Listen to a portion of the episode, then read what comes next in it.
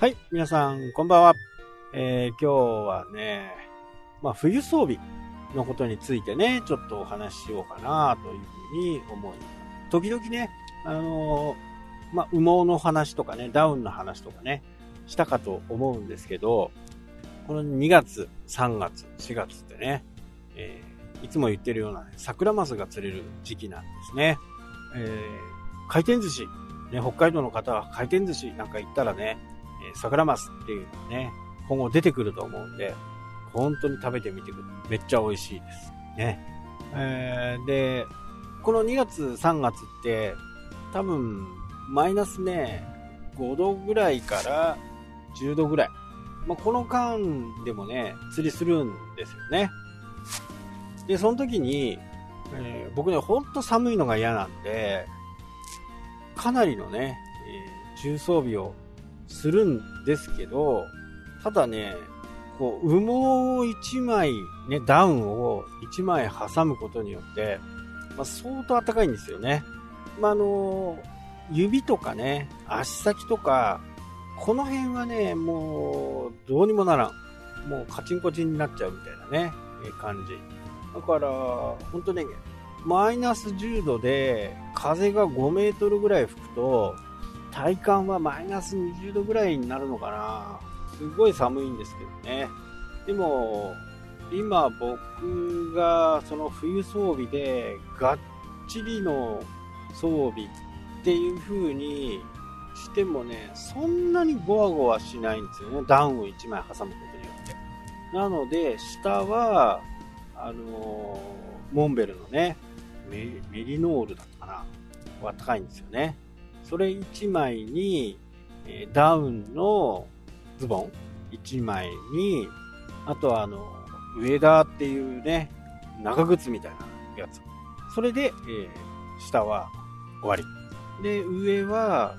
なんかね、あの、ペラペラの薄いやつがあって、それがアセトリになるんですよね。アセトリが、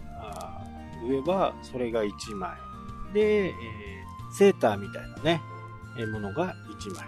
その上にダウンを1枚。で、えー、本当のアウターを1枚。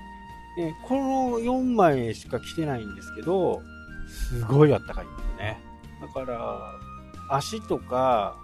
体が寒くなるっていうことはね、ほぼほぼないんです。これでもっと気温が下がったら、この中にね、あのー電熱線が入るベストがあるんで、それを1枚こう、羽織る感じですね。そうすると熱が出て、その熱をダウンから、えー、1枚、汗取りのシャツを1枚のセーターに、電熱ベスト、ダウン、アウターみたいなね、えー、感じで。とにかくこう、ダウンをなるべく下にするようにしなきゃならない点と、あと、熱を逃がさないようなイメージでダウンを着ると、もう全然あったかいですしね。冬場ね、なんか除雪とかって言っても、まあ釣りの時のダウンじゃないんだけど、T シャツ1枚にダウン。もうね、これで十分あったかいですね。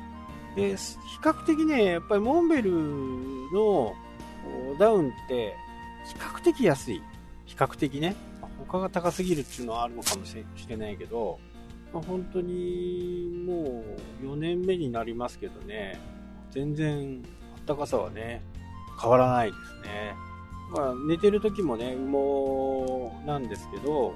それもね、T シャツ1枚、もう本当に寒いんですよ。あの、寝てる部屋とかね。でも、初めは冷たいんですけどね。自分の体温でダウンが熱を持って、その熱を放出しないという形なんでね。だから、なんか寝苦しいこともないですしね。ふわふわだからね。で、そのダウンを、熱が入ってない時のダウンって、ちょっとしぼんじゃってる感じなんですけど、そこから熱が入ってくると、急にこう、ふわっとしてくるんですね。そうなったらもうあったかい。非常にあったかいですね。だからこう、本当ね、ダウンの着方一つによってね、全然あったかさが違うんで、インナーをバーッと、例えばね、3枚とか4枚とか着て、そっからダウンっていうのは、ちょっとダメなんですね。自分の体から出る熱でダウンを膨らませるというのがいいんで、なるべくダウンは自分の体の近く。これが本当にいいですね。最近、まあ釣りもそうなんですけど、モンベルなんかがね、推奨してるレイヤーっていう生にも重ねる、重ね着ですね。重ね着の方法とかもね、いろいろこう出てますんでね、本当に寒いのが嫌だという人はね、ぜひね、レイヤー構造をしとけば、秋にも対応できる、冬にも対応できる、春にも対応できるというね、そんな風になるんで、これはね、ぜひともこう、ちょっとね、レイヤリングを覚えると、非常にね、暖かく過ごせる。まあ、寒いの嫌じゃないですか。まあ、暖かければね、脱げばいい。え、寒い時にはね、それ以上着ることができないんでね。まあ、そのようにね、えー、やっていくだけでも随分違うかなと。まあ、要はダウンかなと思いますしね。えー、モンベルのダウンそんなに本当に高くないんで、インナーのダウンとかね、高くないんでね、あったかさを求めるんだったら、コスパはいいと思います、コスパはね。あのヒートテックはね、釣り人の中ではね、あんまり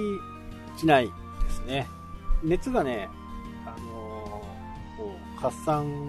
熱、その熱、汗がね、えー、こもっちゃって、釣りって結構動くんですよ。今やってる僕の釣りもそうなんですけど、磯までね、30分歩いたり、結構するんですよね。もうその時にもうべちゃべちゃになってしまうと、そこからもう冷えになるんで、全くね、機能しない。まあ、ゴアテックスっていうね、えー、水分だけを出すみたいな素材もありますけどね、ゴアテックスプロになるとね、アホみたいに高くなるんですよ。一番ね、ゴアテックスで一番いい素材。本当にもう10万円、上だけで10万円。下入れると7万円とか、17万とか、そんな世界なんでね、さすがにそれはちょっと買えないな。言っても5年ぐらいでね、やっぱりウェアとかダメになってきたりするんで、釣りの場合とかだった。一般的だったらそんなにね、あの、過激な動きもしないしね、こう着てるだけなんでね、ほんと5年、10年ものだと思いますから。まあ、5年、10年もので3万円ぐらいだったら安くないですかね。まあそんな感じでね、あの、この冬、僕なんかほんと釣りするんでね、マイナス10度ぐらいのところで風が、大抵風が吹いてますから、風に当たるとね、ナス20度。まあそんなところでね、釣りをしてても、あったかいというのがね、非常にこう、僕にとってはありがたいですね。もう若者はね、結構薄着なんですけどね、もうおじさんになるとね、そんな格好じゃ絶対できないな、というふうに思っています。はい、というわけでね、今日はちょっと釣りの話になりましたけど、えー、またね、明日、次はどんな話しようかなと、今から考えて、はい、というわけでね、今日はこの辺で終わりになります。それではまた。したっけ？